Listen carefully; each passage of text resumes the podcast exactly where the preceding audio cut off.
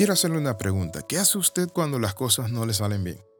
Cuando fracasa, cuando alguien le abandona, cuando se queda sin dinero o está pasando por una crisis difícil. ¿Verdad que muchas veces nos desesperamos? Hay errores y accidentes que pueden ocurrir en la vida que no programamos. Hay situaciones que son propias, injustas de un mundo pecador. Pero, ¿qué hace usted para mantenerse en pie? Bienvenido al devocional titulado Manteniéndonos en pie. La Biblia dice en el libro de Proverbios 24:16, Porque siete veces cae el justo y vuelve a levantarse, mas los impíos caerán en el mal. ¿Saben cuál es la diferencia entre un justo y un impío? Es que el impío fue hecho para el mal y vive en el mal y cuando cae en el mal no sale del mal porque se queda como una presa de pollo atrapada en el tamal.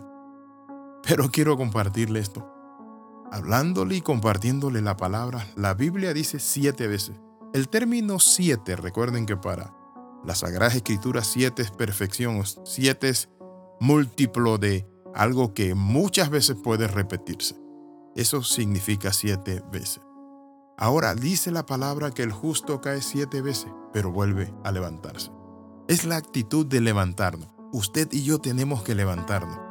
No sé cuántos problemas tenga usted en la vida, qué situación, en qué ha caído, pero vuelva a levantarse.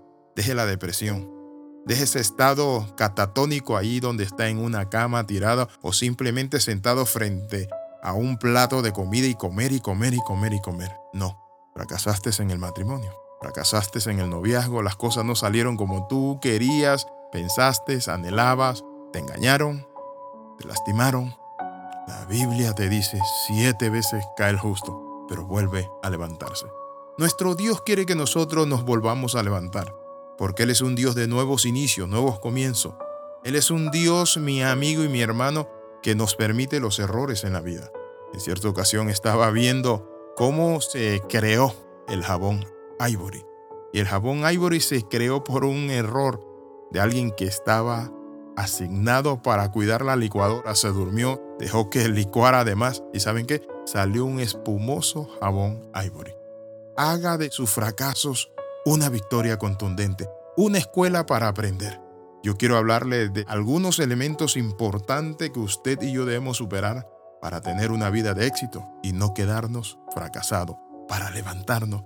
Levántese, levántese de esa depresión, levántese de esa pérdida, levántese de ese estado donde ha estado. Levántese de este momento crítico donde usted siente que el mundo gesta alrededor de usted y que las cosas no han salido bien y como que tiene una brujería, una maldición. Usted no tiene una brujería ni una maldición. Lo que usted tiene es un gran Dios que quiere ayudarle y que le dice, vuelve a levantarte. Siete veces cae el justo. Muchas veces se nos ha enseñado teológicamente de que nosotros debemos ser perfectos.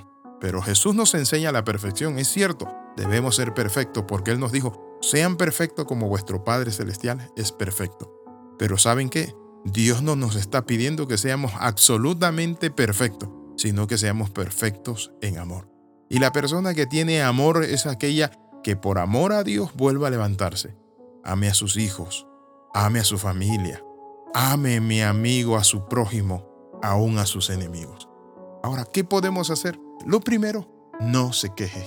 Hay personas que siempre están quejándose y nada es lo suficiente bueno para ello. Dígale, Señor, de algo me va a servir este problema, esta crisis. Voy a crecer, voy a madurar. No se queje. Hay gente que si tiene hambre, se queja. Que si está lleno, se queja.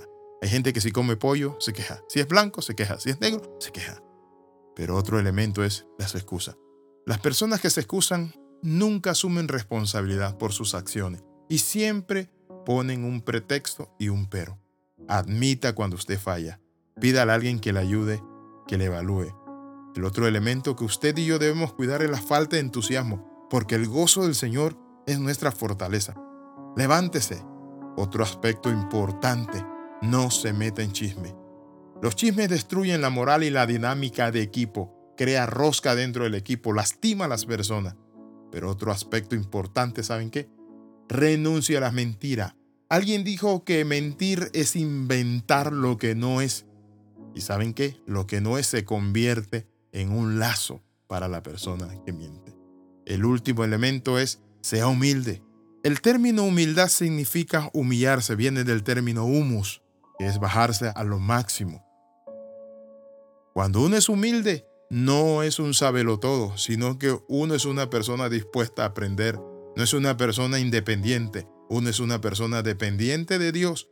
Uno sabe que necesita mantenerse pegado a Dios, pero también siendo responsable de sus acciones y siendo responsable para vivir una vida de éxito. Quiero invitarle a orar. Padre Santo, tenemos una mentalidad ganadora y declaramos que usted es nuestro gran abogado, pero nuestro líder, nuestra inspiración y que nos vamos a levantar.